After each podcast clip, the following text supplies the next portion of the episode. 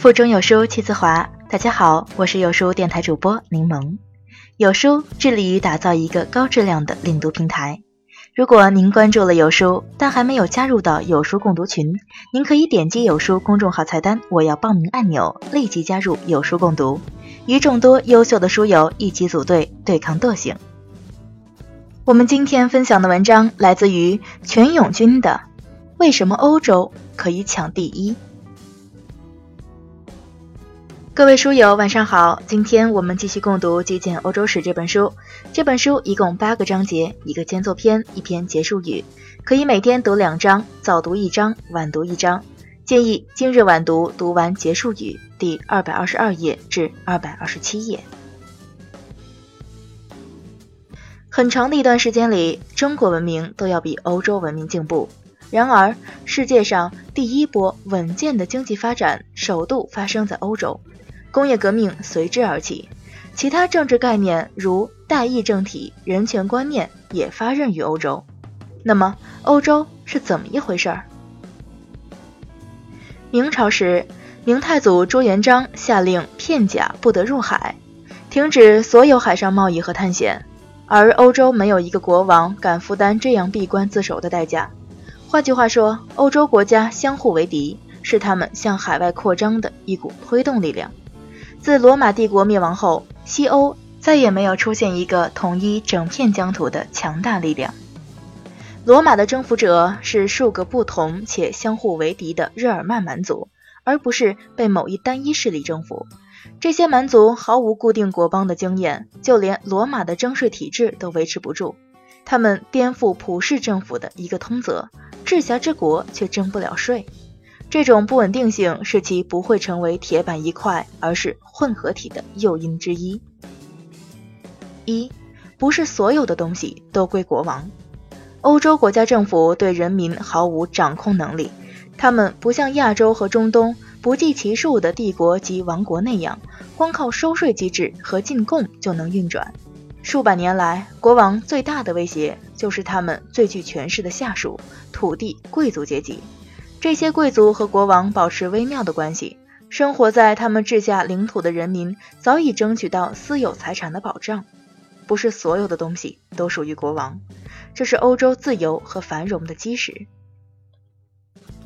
欧洲君主收税时手法温和，目的是细水长流，避免杀死下金蛋的母鸡。而反观亚洲国家的统治者，征收苛捐杂税之余，手头拮据时，甚至能剥夺商家的私产充公。在群雄环伺的微妙局势下，欧洲君主低调谨慎，因为他只是玩家之一而已。如果对商人压迫过多，商人就会转投敌营。在此种情况下，他们不得不重视经济发展和新兴科技。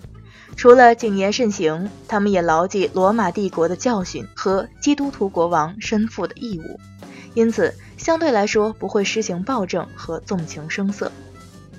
欧洲君主势单力薄，因此允许城镇自治，城镇大举发展，缔造众多中产阶级。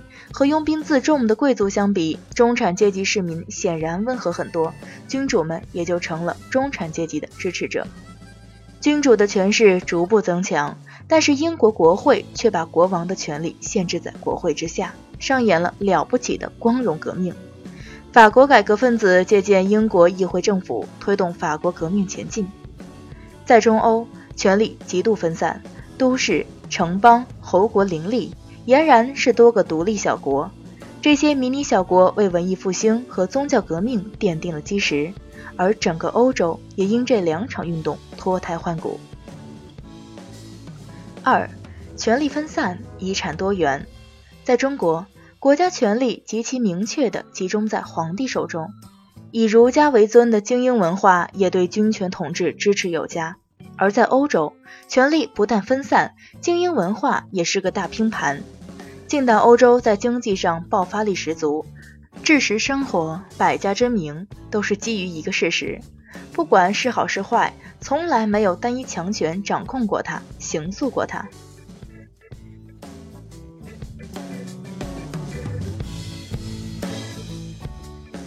亲爱的读者，《极简欧洲史》这本书我们就读完了。回望一千八百年的历史，我们梳理出欧洲文明的脉络，从不同的视角观察欧洲文明这个混合体。历史总是那么有趣。当我们从结束语再回过头看第一章，行塑欧洲的三个元素，会发现一切都是因果相关，符合逻辑。未来的不确定，但历史早已经给出答案。各位书友，今天的晚读到这里就结束了，记得阅读原文打卡签到哟。我们明天早读再见。